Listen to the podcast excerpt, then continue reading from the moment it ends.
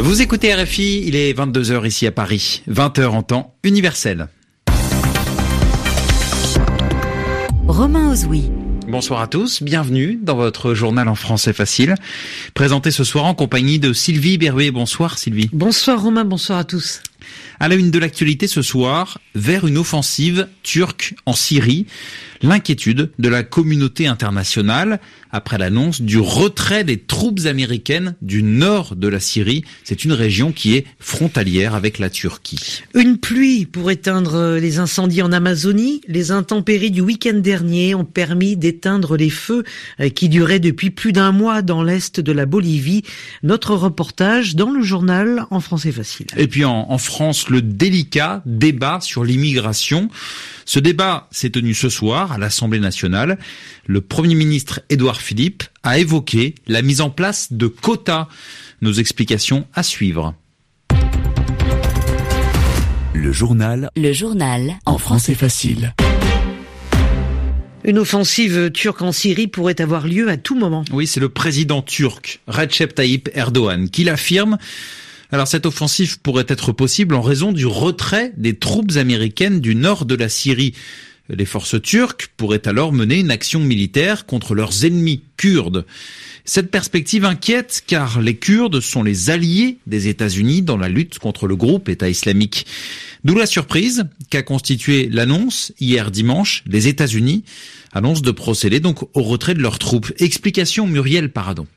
C'est une annonce surprise. Jusque-là, les États-Unis restaient positionnés dans le nord de la Syrie pour prévenir une résurgence de l'organisation État islamique. Ils soutenaient les milices kurdes en première ligne dans la lutte contre les djihadistes. Mais dimanche soir, la Maison-Blanche a donc annoncé le retrait de ses troupes. Les Américains ne veulent pas, disent-ils, interférer dans l'opération militaire qui se prépare. La Turquie a en effet prévu de longue date d'intervenir dans le nord de la Syrie contre les milices kurdes qu'elle considère comme des mouvements terroristes. Ankara voit d'un mauvais œil le projet d'autonomie des Kurdes à sa frontière, projet qui pourrait relancer les velléités séparatistes sur son sol. Et la Turquie se dit à bout de patience car elle comptait mettre en place une zone tampon dans cette région, mais les discussions avec les États-Unis pour sa mise en place ont trop tardé. On ignore quand cette opération militaire pourrait avoir lieu. Chaque partie, turque et kurde, se dit prête à l'affrontement. Muriel Paradon et l'inquiétude d'une partie de la communauté internationale, l'ONU dit s'attendre au pire et craint une crise humanitaire en cas d'offensive turque. L'Union européenne et la France demandent à Ankara de renoncer à son projet. Et dans l'actualité internationale également, la pluie en Amazonie. Oui, on peut parler, Sylvie, de pluie salvatrice. Salvatrice, cela veut dire qui sauve.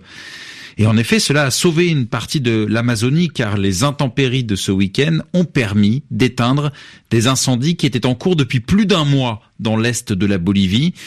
Alors ce soir, c'est l'heure du constat. 4 millions d'hectares ont brûlé. Les petits paysans sont dévastés.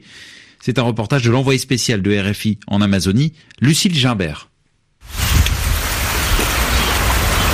La pluie qui est tombée ce week-end sur la forêt de la Chiquitania en Bolivie est un soulagement pour les paysans qui y vivent. Mais en plus d'un mois, les flammes ont déjà fait des dégâts terribles. Donato Dassa cultive du maïs et du sésame dans la communauté de El Palmar. Nous stockons nos graines juste à côté de là où nous cultivons et tout ça a brûlé. Nous n'avons plus rien à semer. Je ne sais pas ce qu'on va faire cette année. On n'a pas d'argent pour acheter des graines. Je suis triste. Je vis avec toute ma famille. Toute notre nourriture a brûlé. On n'a rien. Et c'est pareil pour la majorité des gens du village. Ils n'ont rien. Donato s'est déplacé jusqu'à la petite ville amazonienne de Concepción, à 150 km de piste, pour demander de l'aide aux autorités. Des vivres et des médicaments surtout, car les enfants sont malades. Moïse Camacho, professeur dans le même village, l'accompagne. Ces dernières semaines, les enfants ont commencé à être malades. Ils ont mal aux yeux, à la tête, mal au ventre. Ils ont peut-être été intoxiqués par ces fumées épaisses qu'il y a eu sur notre village. La semaine dernière, un de leurs voisins est mort en tentant d'empêcher le feu d'envahir sa réserve de riz qu'il venait à peine de trier avant de semer. Lucille Gimbert, Santa Cruz, RFI. Et puis dans l'actualité euh, à Paris, en France, où il est 22 euh, heures passées de, de 5 minutes, un débat délicat hein, sur l'immigration. Oui, délicat car c'est un sujet qui est très politique. Et ce débat s'est déroulé à l'Assemblée nationale. C'était un souhait du président Emmanuel Macron, mais preuve que le sujet est sensible, même au sein du parti du chef de l'État, certains étaient contre ce débat. Alors c'est le Premier ministre Édouard Philippe qui a ouvert les échanges, il a exposé ses pistes, et la première de ces pistes, c'est la possibilité de mettre en place des quotas, c'est-à-dire de, de décider d'un nombre précis de migrants à accueillir en France. On écoute Édouard Philippe. Je n'ai pas peur de réfléchir à l'idée de quotas. Il nous faut donc regarder sujet par sujet on sait depuis longtemps que les quotas ne peuvent pas s'appliquer à l'asile ni à l'immigration familiale. Pour autant, celle-ci ne saurait échapper à toute maîtrise. Il faut lutter contre les abus et les fraudes et resserrer les critères là où cela s'impose. Et s'il fallait, je dis bien s'il fallait piloter par objectif quantitatif notre immigration en matière professionnelle, il faudrait encore s'interroger sur l'intérêt de quotas par nationalité ou par secteur professionnel. De tout cela, nous devons euh, discuter. Voilà, Édouard Philippe, donc ce soir à l'Assemblée nationale, lors de l'ouverture du débat sur l'immigration, propos recueillis par Julien Chavannes. À retenir également du discours du Premier ministre, Édouard Philippe veut lancer une réflexion sur les prestations sociales qui sont accordées aux demandeurs d'asile en France. Et puis il affirme vouloir revoir la stratégie de l'aide publique au développement. L'aide publique au, développement, c'est l'aide au pays en voie de développement. Autre point euh, qui a été évoqué lors de, ce débat, Romain, l'aide médicale d'État. Oui, l'AME, comme on dit, hein, c'est une aide qui permet aux étrangers sans papier d'être soignés en France. La ministre de la Santé, Agnès Buzyn, s'est exprimée ce soir sur le sujet à l'Assemblée nationale. Elle a annoncé un plan de lutte contre les fraudes. L'AME est régulièrement au cœur de critiques en raison du coût euh, que cette aide constitue. Alors c'est l'occasion d'expliquer euh, ce qu'est précisément cette aide médicale d'État avec Laurence Théo. L'aide médicale d'État est réservée aux migrants en situation irrégulière, c'est-à-dire sans titre de séjour ni récépissé de demande d'asile. L'AME prend en charge 100% de leurs frais médicaux dans la limite des tarifs de la sécurité sociale. Pour en bénéficier, deux conditions sont requises, pouvoir témoigner de trois mois de présence sur le territoire national et ne pas gagner plus de 746 euros par mois.